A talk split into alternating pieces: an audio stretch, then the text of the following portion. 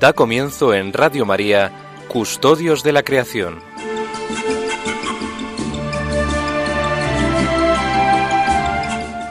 Dirigido por Lorena del Rey.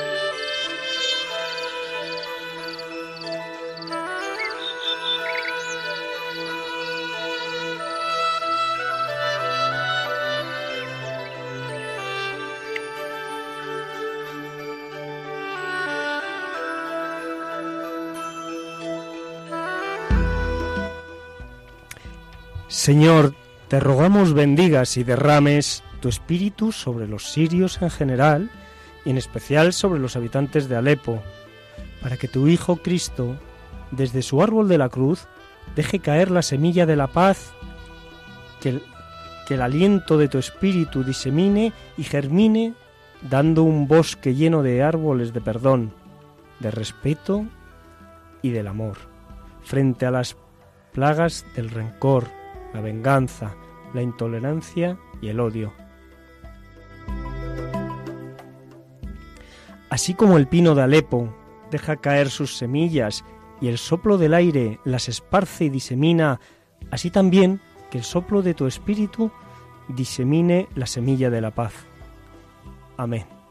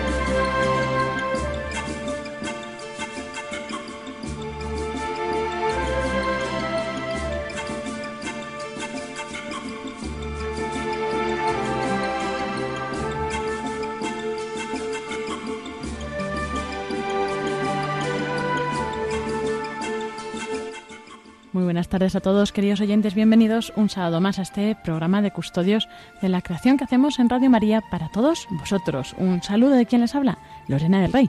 Y saludamos también aquí a nuestros contertulios, a Iván, que nos ha hecho la oración y ahora nos explicará. Iván Renilla, muy buenas tardes. Muy buenas tardes, señores oyentes, y Lorena y Paco. Y un abrazo muy cariñoso a Sonsoles y a, y a Pablo. Qué oración tan bonita que bueno, también se puede hacer extensiva, ¿no? La has encontrado específicamente para Alepo, por el pino de Alepo. Sin duda ninguna es extensiva porque como habrán podido oír, es el soplo el, del, del espíritu pues por todas las tierras que están desgraciadamente en guerra y también ¿por qué no? Las que estamos en paz, ¿no? Pero... En relativa paz. No sé si estamos muy en paz, pero... Pero bueno, como dice Lorena, es mejorable, ¿no? Pero, pero por lo menos tenemos la, dicha de que no estamos en, en un conflicto tan tremendo como en algunos países como es en Siria. Entonces, recordarán ustedes, y si no lo recuerdan, pues yo se lo recuerdo, que el programa pasado hablamos de los pinos en la Biblia y concretamente el pino alepensis, el pino de Alepo. Mi intención pues era haberles leído esta bonita oración, ¿no? Pero al final pues por motivos, ¿no? por tiempo, como por siempre. tiempo, por circunstancias, ya saben que la radio es así, pues entonces hemos decidido leerla ahora. Desde luego es extensiva a todos los países de de, claro, que están en conflicto por toda esa zona del norte de África hacia Oriente, hacia el próximo Oriente, Próximo Oriente y desde luego también a Irak, Irak también y Afganistán, desde luego. Que no, Iván, que es extensible a todos, a todos, a todos. Del Espíritu Santo hace falta para todos. Desde, luego que sí, porque la semilla, ya saben que la semilla del pino pues tiene una pequeña ala que le eh, es la forma de dispersarse, ¿no? El viento, al caer las semillas de las piñas, pues el, viento las, las dispersa y es la forma de propagarse. Pues muchas gracias, bienvenido, Francisco Marcos. Buenas tardes, ¿qué tal? Buenas tardes, Lorena, queridos oyentes, Iván. Un saludo para Pablo, que nos estará oyendo allá por las tierras nicaragüenses. Un saludo para Sonsoles, que está ocupadísima con sus becarios.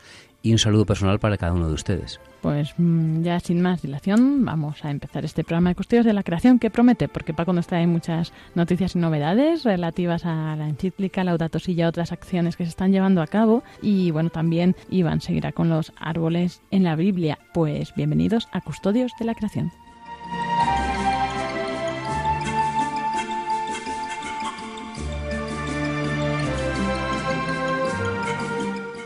Buenas tardes, queridos oyentes de nuestro programa de Radio María Custodios de la Creación. Si el mes de mayo es el mes de las flores dedicado a María, el mes de junio es el mes por excelencia dedicado al Corpus Christi. Les voy a contar una anécdota preciosa que aconteció hace algunos años en una zona muy alta del mundo, en los Andes, concretamente en Huancavelica o Huancavelica, nunca, nunca el nombre se ponen de acuerdo los peruanos. Allí es preciosa la procesión del Corpus. Pero no les voy a hablar de la procesión del Corpus precisamente, sino les voy a hablar de una anécdota que me ocurrió estando dando clases en una universidad, muy arriba, en la Universidad de Huancavelica, allí, en Lircay. Entonces, los indios, los indios incas, tienen una costumbre que me contaron y que yo realicé con ellos, y es el respeto por la madre tierra. Ellos llaman la Pachamama. Alguno de ustedes podría pensar que esto es un sincreísmo, pero verán que, tiene un concepto mucho más católico de lo que nos podemos pensar si le damos un buen sentido a lo que ellos hacen. Ellos me contaron la siguiente anécdota. Vinieron unos europeos, no quiero recordar el país, para subir arriba, donde yo subí con ellos a dar clase y estar con ellos compartiendo 15 días deliciosos. Y eh, tenían que ir a hacer una serie de actividades y todos ellos hacen lo que se llama una ofrenda a la tierra, que es dejar algo. Yo recuerdo que dejé un bolígrafo allí en recuerdo para que lo cogieran los niños y pudieran escribir.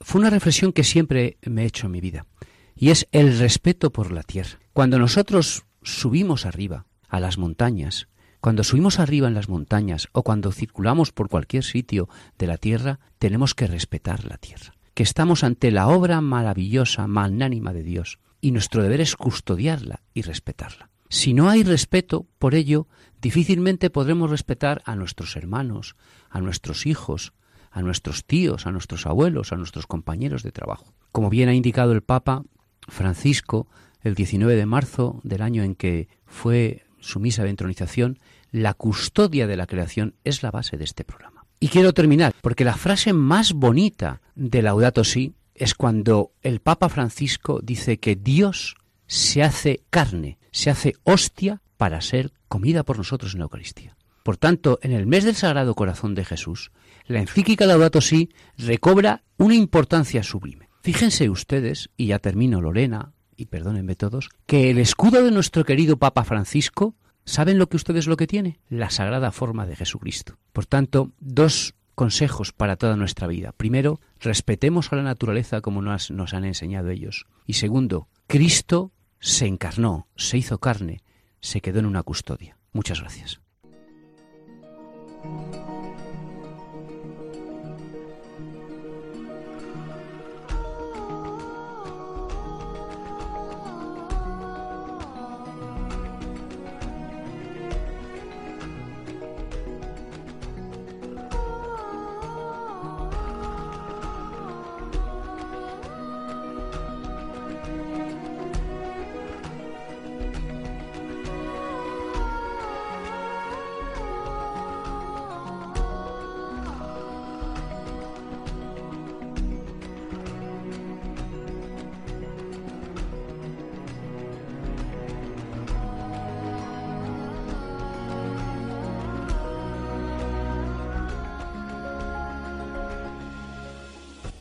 Aquí seguimos en Custodios de la Creación, eh, hoy pues con Francisco Marcos que nos va a contar unas cuantas novedades. Eh, bueno, empieza por la que quieras, ya no sé cómo presentarla. Sí, tenemos, tenemos cuatro novedades, eh, hay muchas. Bueno, en primer lugar decirles a ustedes que gracias a Dios los frutos de Laudato Si han sido y están siendo enormes. El mes de junio ha habido dos actos maravillosos de los cuales comentaremos uno porque es que, es que estuvo Pablo, el otro podemos comentar poco, aunque tenemos mucho conocimiento de él a través de Sonsoles. O sea, dos de nuestros colaboradores han estado en ellos, en uno directamente y en otro apoyándolo totalmente. Pero antes de empezar con estos dos actos, eh, yo quisiera, vamos a dar un poquito de, de, mensaje, ¿no? Antes de empezar con las noticias, Lorena, ¿te parece bien? Vale, perfecto, sí, sí. Bien, pues el mensaje lo pueden ustedes encontrar en la página mm, de internet laudato si RG. Es eh, un instituto en el cual nuestro director es Pablo y que ha sido promovido en la diócesis de Granada por el obispo de Granada, don Javier Martínez, y cuya carta de constitución pues es una maravilla. ¿no? Realmente leerla es una gozada eh, espiritual y material por lo que encierra de, de, de belleza, ¿no? Por eso no, no, no me voy a... La vamos a dedicar más, más horas seguro, no va a ser el primer día decirles que este instituto, para hablar un poco de él, eh, fue fundado por el obispo don Javier Martínez con un encuentro personal que tuvo con nuestro amigo Pablo y en el cual han participado pues personas mm, en el ecologismo mundial tan importantes como el matrimonio Taylor, Mike Taylor y su, Mike Taylor es un joven que está trabajando allí y sus padres que dedican dedicado toda su vida. Realmente el Instituto Laudato Si no surge porque sí. Es gente que lleva muchos años trabajando en la Universidad de Maine, en Estados Unidos. Son todos del mundo sajón y del mundo hispano. Y que se encuentran todos con una persona que, que de la cual hablaremos, mm, algún día dedicaremos solo el programa a él. Hoy hablaremos un poquito que él, que es Stafford Caldecott. Caldecott es un convertido que vive en Oxford y que mm, de él destacamos cuatro, cuatro, cuatro virtudes. Eh, la primera es la capacidad de acogida a la persona, yo no le he conocido personalmente, claro, porque no, no he estado allí, pero, pero los que le han conocido todos, pues es un hombre eh, con un especial espíritu de, acogida, ¿no? Que todo el mundo que se, se, acercaba a él se sentía especialmente acogido, ¿no? El otro espíritu, los dos tres puntos importantes de Caldeco es su amor por la buena literatura.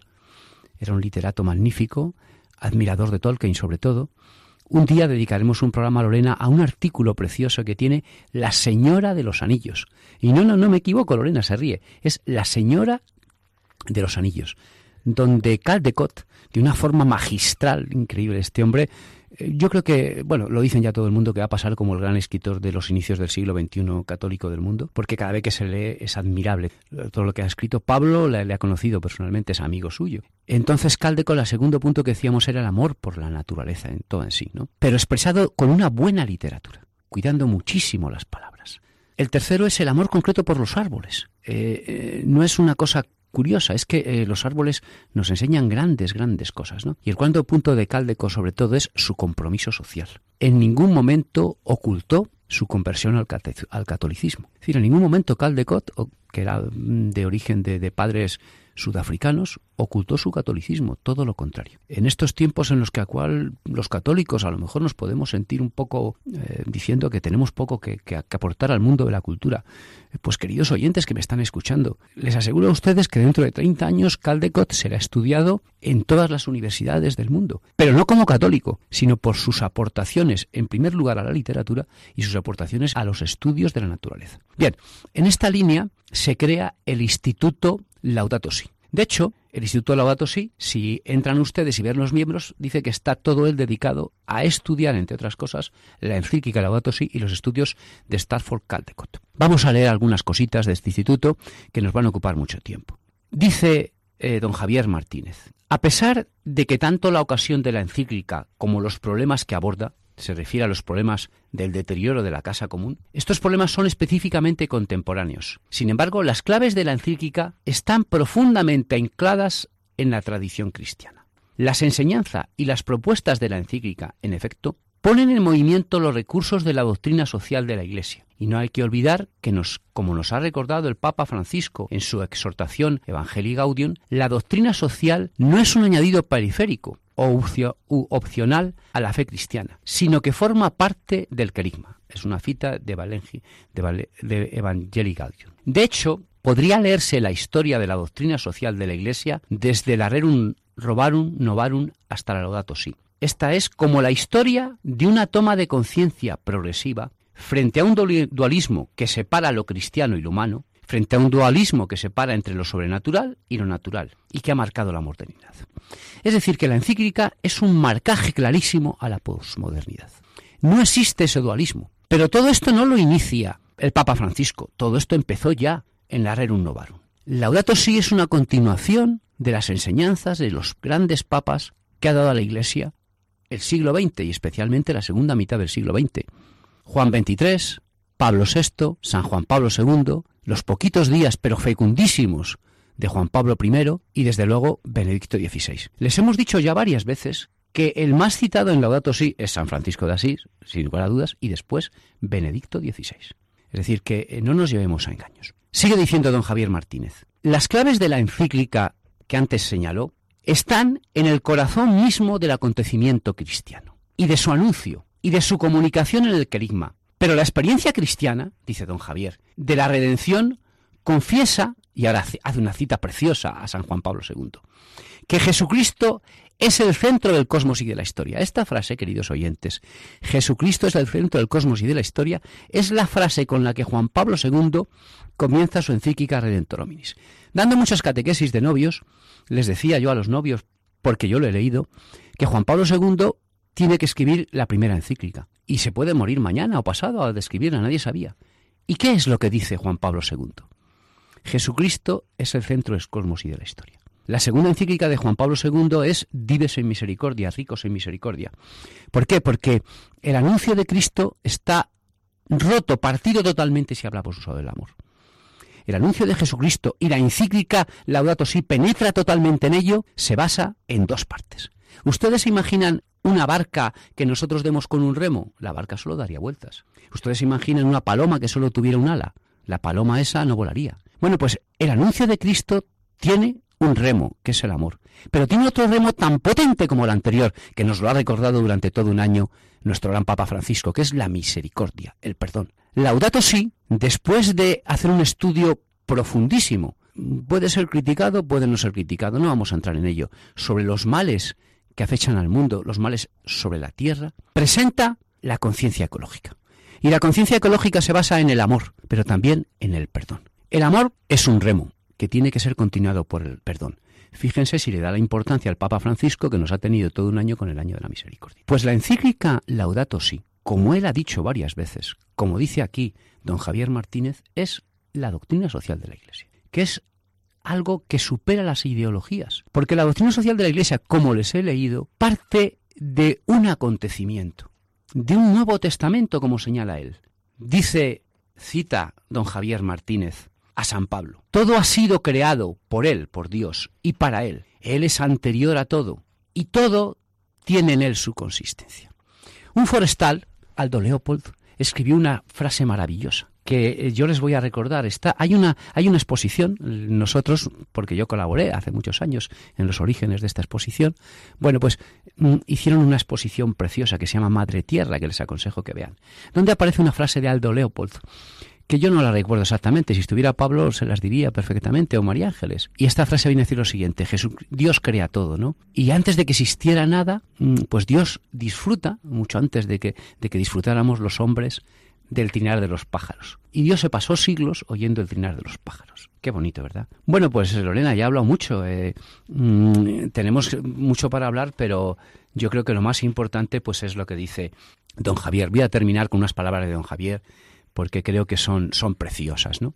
Dice don Javier Martínez, una de las claves de la encíclica, como el mismo Papa reconoce, está en la afirmación de que en la creación todas las cosas están misteriosamente interconectadas entre sí. Todas quiere decir todas. Las piedras y el hielo y el musgo y los patos y el amor esponsal, el amor a tu mujer, a tus hijos y las estrellas. Es verdad, es verdad que es algo que a veces nuestra inteligencia llega a intuir. Es una exigencia de la fe en Jesucristo y en la creación a la luz de Cristo. Porque la creación queridos amigos, tiene un único autor, que es Dios.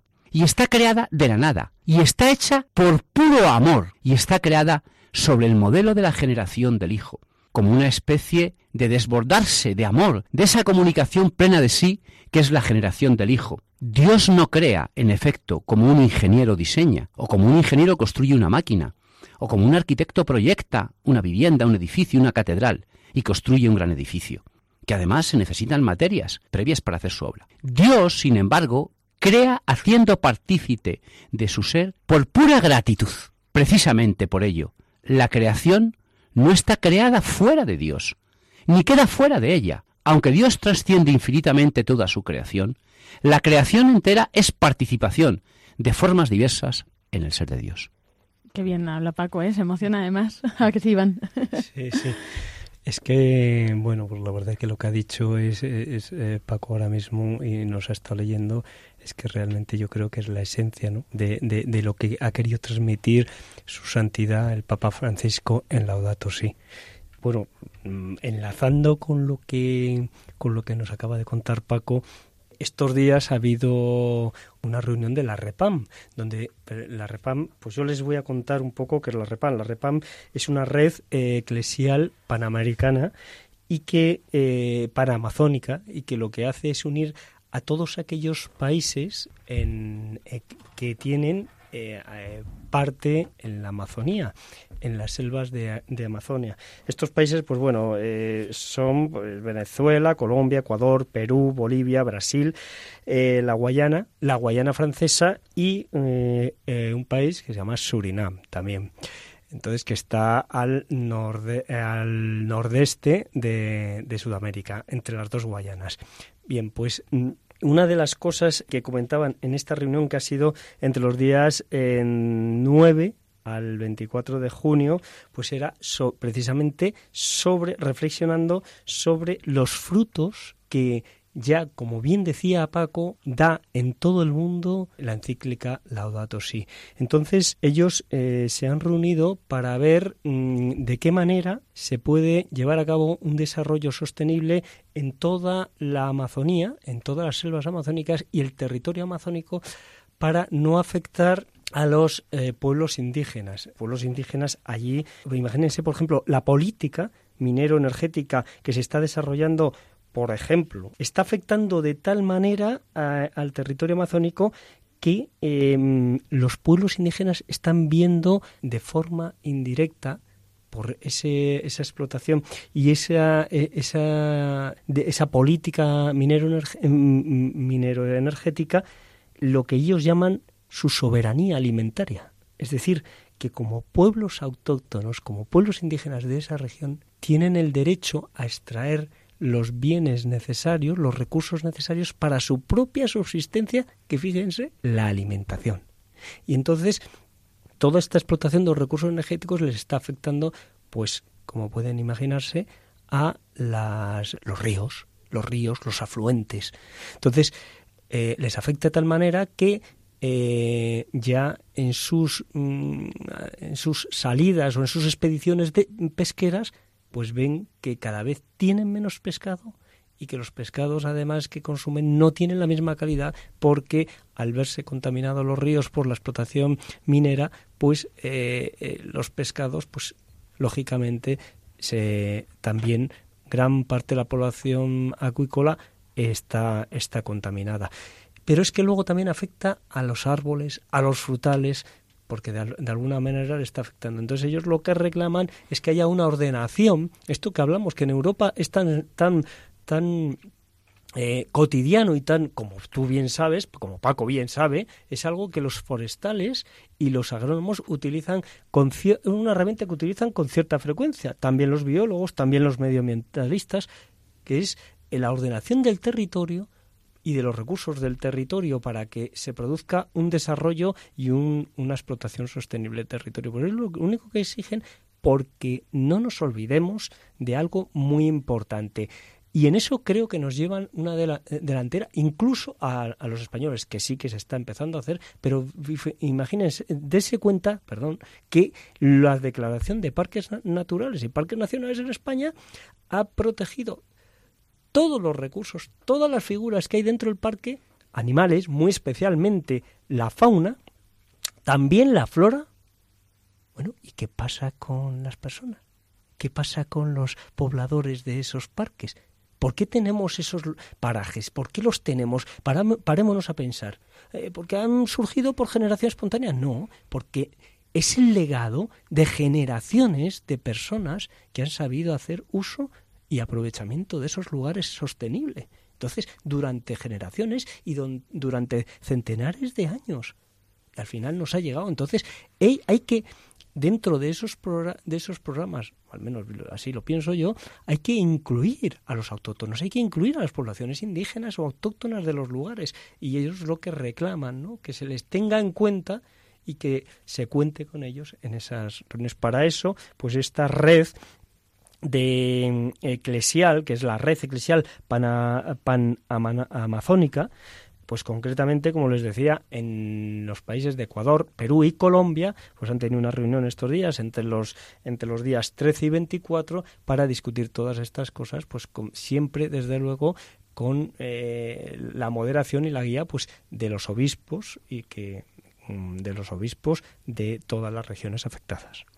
Siguiendo esta línea, a principios de mayo en Madrid tuvimos la participación de de Javier Cendra, de Pablo Martínez de Anguita y, de Emilio Chubieco en lo que fue la Declaración de Madrid en defensa de la Amazonía. Eh, Declaración de Madrid, pues que es un poco, bueno, una continuación de, la Declaración de Torre Ciudad, que se había hecho el año anterior en Torre Ciudad. La Declaración de Torre Ciudad era más bien referente al papel que pueden jugar las diferentes culturas religiosas eh, en, en, estos temas de la, de la, ética ambiental, ¿no? Sea, era, muy concreta de temas religiosos. La, Declaración de Madrid, bueno, pues eh, la pondremos poco a poco en marcha. Poco a poco eh, se creará un blog sobre ella y ya, anunciaremos un poquillo de ella sin ninguna prisa. Es una declaración sobre la Amazonía, ¿no? Y el origen de ella fue la visita a España de uno de los luchadores que ha habido en buen sentido, ¿no? luchadores con armas ni con violencia, sino todo lo contrario, para defender la Amazonía, en este caso peruana, eh, don Jorge Pérez Vela. Pero vamos a entrar ya un poco en, noticias que, nos han acontecido en este mes de junio, que ha sido pletórico en noticias. Se ve que el Sagrado Corazón de Jesús ha derramado sobre los corazones de los españoles. Hay muchas, por tanto, en primer lugar pedimos perdón. Pedimos perdón porque no podemos mm, llegar a todas, ¿no? Mm, los informantes, tanto son Soles como Pablo, como Iván, como, como Lorena, como yo, pues hemos recibido tantas que, que nos es difícil, ¿no? Eh, vamos a hablar de alguna de ellas porque es en la que hemos participado nosotros, pero no porque sean las más importantes, ¿eh? Sencillamente son las que esto. Y otra que no hemos participado en nosotros, pero que esto. La primera es eh, la reunión que hubo en Torre Ciudad, en el santuario de Torre Ciudad, en Huesca, y se lo voy a leer porque creo que así acabamos antes. El pasado miércoles 21 de junio se clausuró la edición española del Seminario Internacional sobre Cooperación entre Ciencia y Religión para el Cuidado Ambiental.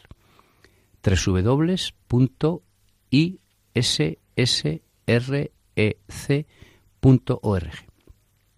La presente edición, de ámbito nacional, trató sobre presente y futuro de la Laudato Si en la Iglesia española y tuvo lugar en el Santuario de Torre Ciudad, como les he dicho, del 19 al 21 de junio.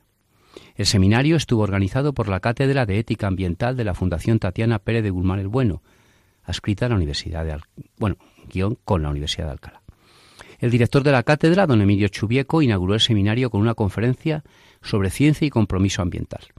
Los participantes en el seminario abordaron temas como la recepción de la Laudato Si en las diócesis y en las parroquias, donde se presentaron iniciativas como la Guía de Buenas Prácticas Ambientales para las Parroquias, editada por la Cátedra, y experiencias como la mejora en la gestión ambiental de la Catedral de Mallorca, a cargo de don José Capote, gerente de la Catedral.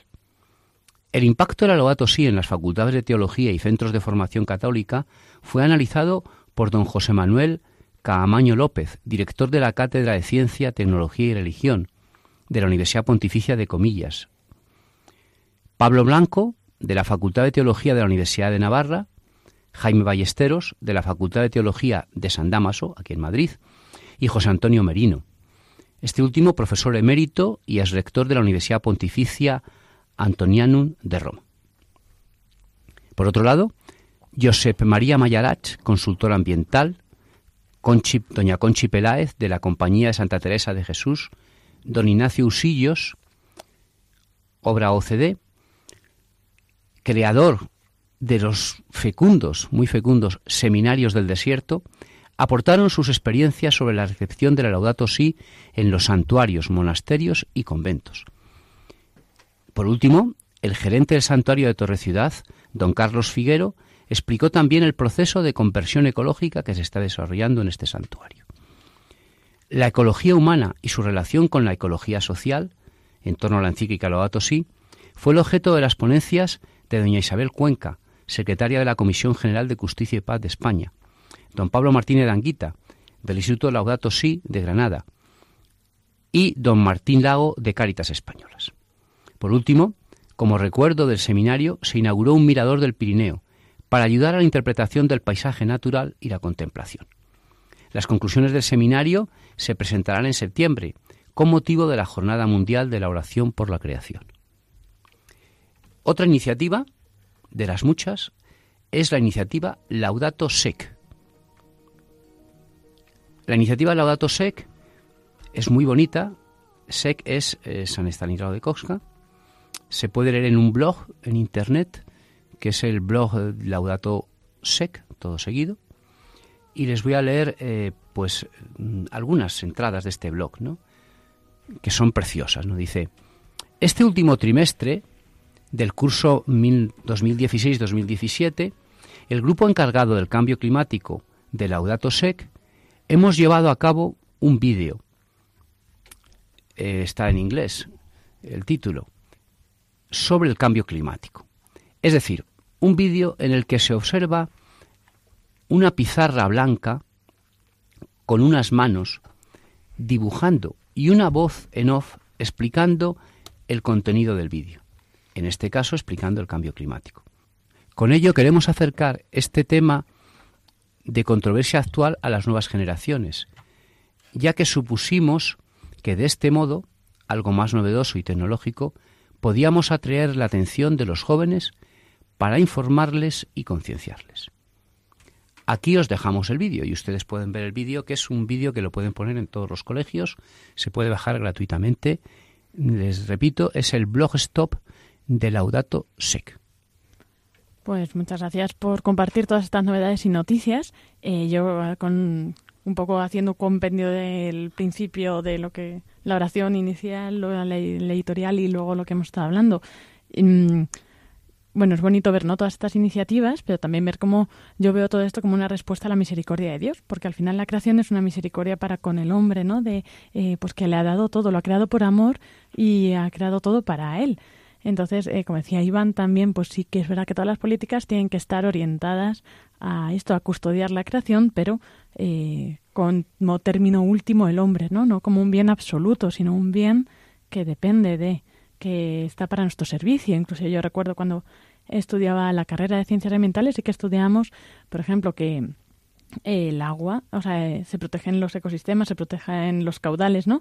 Pero el primer eh, servicio que daba el agua, aunque fuera escasa, era para, eh, para la, la, gente, ¿no? Para la población. Y eso, por ejemplo, aunque estuviera protegido el espacio, sí que se contempla que, por supuesto, pues lo primero es eso, es servir a, a, la población. Y bueno, pues también mm, con lo que hablábamos de pues estos países que mm, quieren ellos como eh, reclamar eh, algo que en justicia les pertenece, que es ese derecho ¿no? a alimentarse, a subsistir con los bienes de su tierra, ¿no? en vez de producir energía para otros países a lo mejor. Eh, pues desde luego que también eso también nos, eh, tenemos que tener en cuenta que todos los comportamientos ambientales, proambientales que nosotros podamos hacer, podamos realizar, al final son una misericordia con nuestros congéneres, ¿no? Una misericordia, eh, eso que llaman solidaridad intrageneracional e intergeneracional, o sea, con los de esta generación y con lo de las generaciones futuras. Todo eso, eso que llaman solidaridad, al final, eso es también un acto de caridad nuestro, es una obra de misericordia. Y creo que como católicos tenemos que estar al frente de eso y tenemos que ser los primeros que defendamos la creación, que cuidemos la creación para los demás, para nosotros mismos, para las generaciones futuras y que esto es eh, también eh, un acto de caridad, no solo con los demás, también con el Señor, que es quien nos ha dado todo esto. Y bueno, como vamos un poco mal, si no, no vamos a tener tiempo ya para los árboles, eh, pues si os parece pasamos ya al árbol. Iván, ¿qué nos vas a contar hoy? Pues hoy les, vamos a traer el árbol del, del algarrobo. El árbol del algarrobo solo se menciona en Lucas capítulo 15, eh, versículo 16. Iván, me vas a perdonar. Una pequeña cosa antes de que hables del algarrobo. Y es porque me van a escuchar gente de mi pueblo. No confundan el árbol algarrobo con las algarrobas. las algarrobas es otra cosa. Entonces, que, no confundan el árbol algarrobo con las algarrobas, que es otra cosita. Eh, el árbol, el árbol, el algarrobo, bueno, Paco, explícamenoslo. el, algarrobo da algarrobas. Sí, lo que pasa es que las algarrobas también son otro cultivo pequeñito leguminoso que no se dan en el árbol y que se y que son igual de alimenticias que el algarrobo porque todas son leguminosas. En fin, vamos a hablar del árbol, de las algarrobas. Bueno, perdona. Eh, Te va a quitar la sección. No, las, lo que pasa que es que las leguminosas un día es para hablar de ellas, ¿no? hay unas especies que, son... Yo recuerdo, y acabo ya, me perdona, y invité a un alto ejecutivo de Telefónica, amigo mío, a comer a mi casa. Y mi madre vivía todavía. Y entonces le digo, te vamos a poner un plato que te va a encantar, que eran lentejas. Bueno, se comió tres platos de lentejas, ¿no? Las lentejas, los garbanzos, las judías forman parte de las leguminosas. Pero Pablo les va a hablar, digo, Iván les va a hablar de un árbol también leguminoso precioso. Eh, eh, bueno, efectivamente. Lo que pasa es que, eh, como tiene, razón Paco, pues bueno, hay, hay en, el acervo popular, pues muchas veces con un mismo nombre se nombran dos cosas distintas. Pues sin esperar más, yo creo que vamos a, empezar. y, en, y, en, este caso, pues el algarro. Yo es que quiero explicar. Te vas a quedar sin tiempo para tu sección, tú verás. Quiero explicar, quiero explicarles que eh, precisamente viene a esta sección el algarrobo como árbol porque se menciona en Lucas, no solo en un versículo, sino en todo el capítulo 15 de Lucas, porque es una parábola preciosa que cuando lo oigan es la del hijo pródigo. Entonces, tú, el, hijo que se fue de casa tuvo hambre y quiso comer algarrobas. Eh, se refiere a esta algarroba, al fruto leguminoso, a la legumbre del árbol del algarrobo. Pues muchas gracias, Iván, y vamos a ello.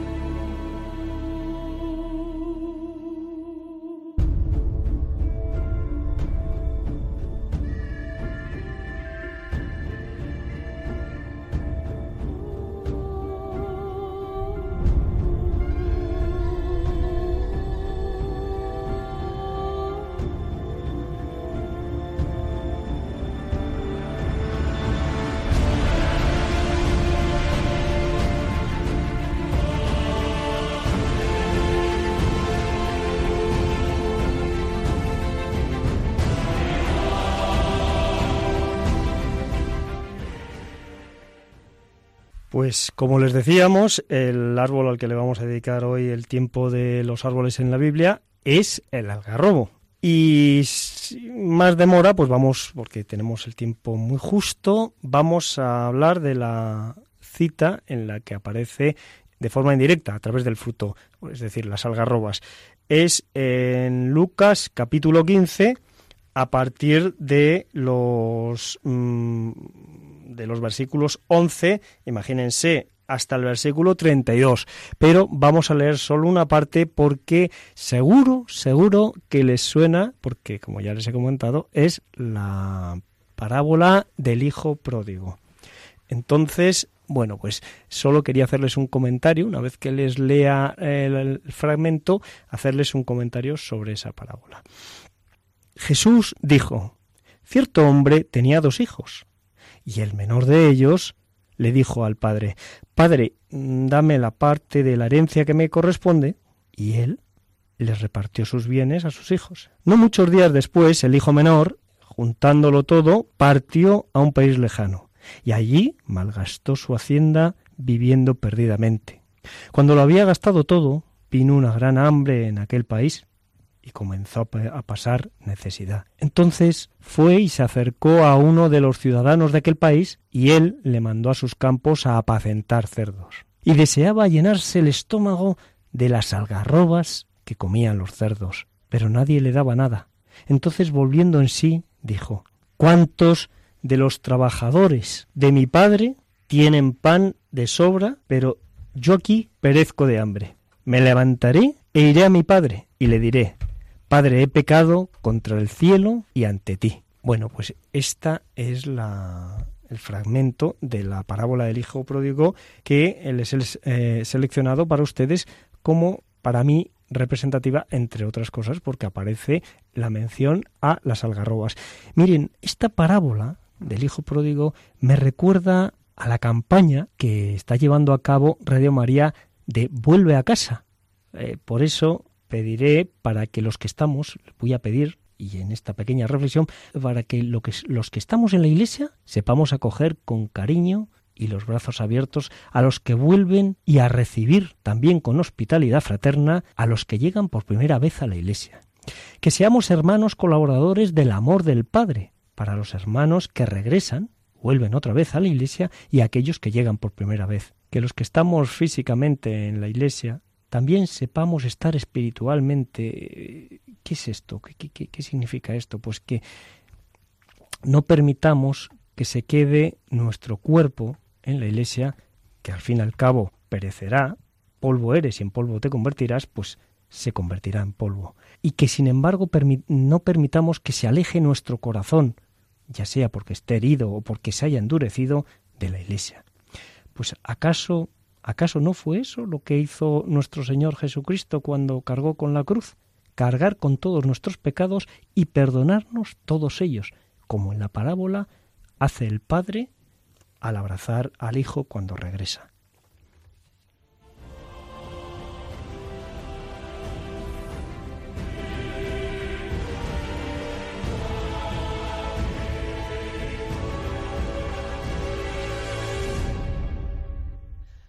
Bueno, como todos ustedes saben, en esta segunda parte les voy a dar unas breves notas de la ficha botánica y eh, del algarrobo y luego dos o tres curiosidades.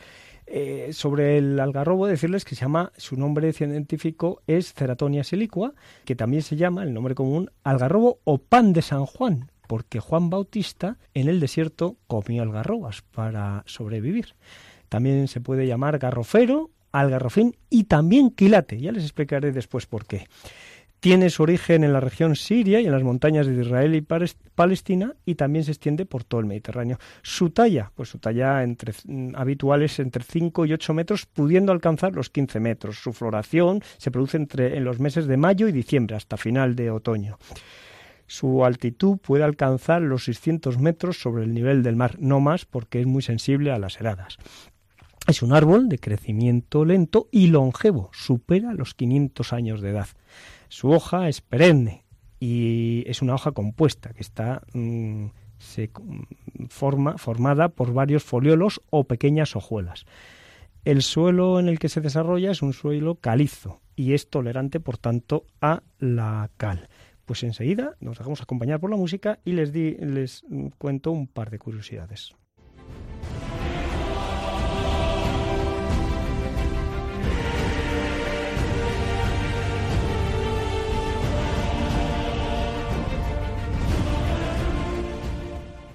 Como siempre, empezamos por la etimología.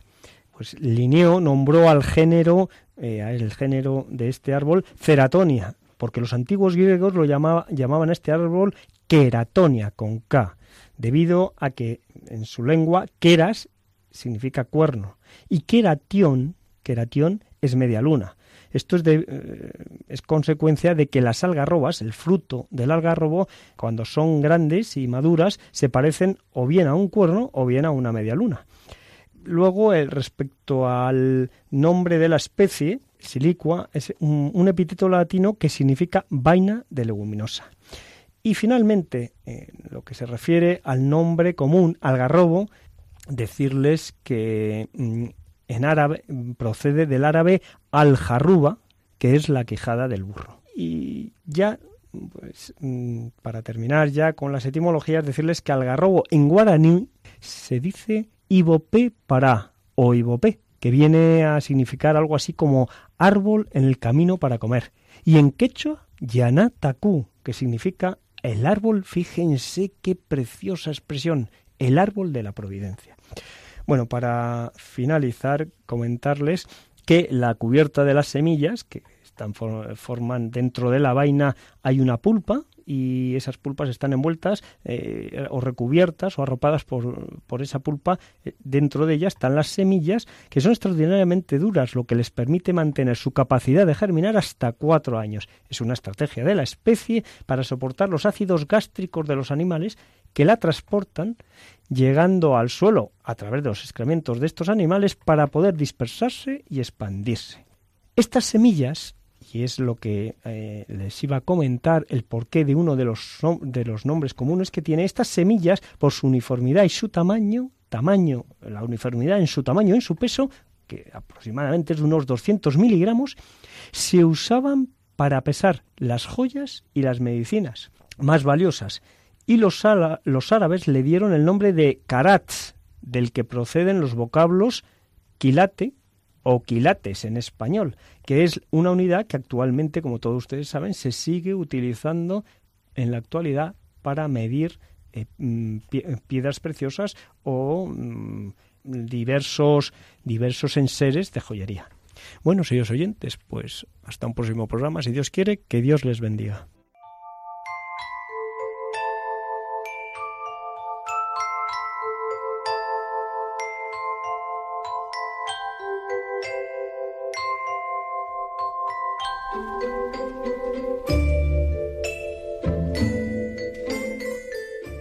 Hasta aquí, queridos oyentes, llega este programa de Custodios de la Creación. Esperamos que hayáis disfrutado y nos volveremos a encontrar dentro de 15 días, como sabéis, en muy buena compañía, en la de todos ustedes y en la de aquí, mis compañeros. Buenas tardes, Paco. Buenas tardes. Y Iván, hasta la próxima, hasta dentro de 15 días. Hasta dentro de 15 días, si Dios quiere, y como siempre, pues encantados de estar con ustedes. Seguimos en contacto en las redes sociales, en Facebook, Custodios de la Creación, y en el mail, custodios de la creación arroba radiomaria.es. Custodios de la creación arroba. Pues que tengan muy buenas tardes y que Dios le bendiga.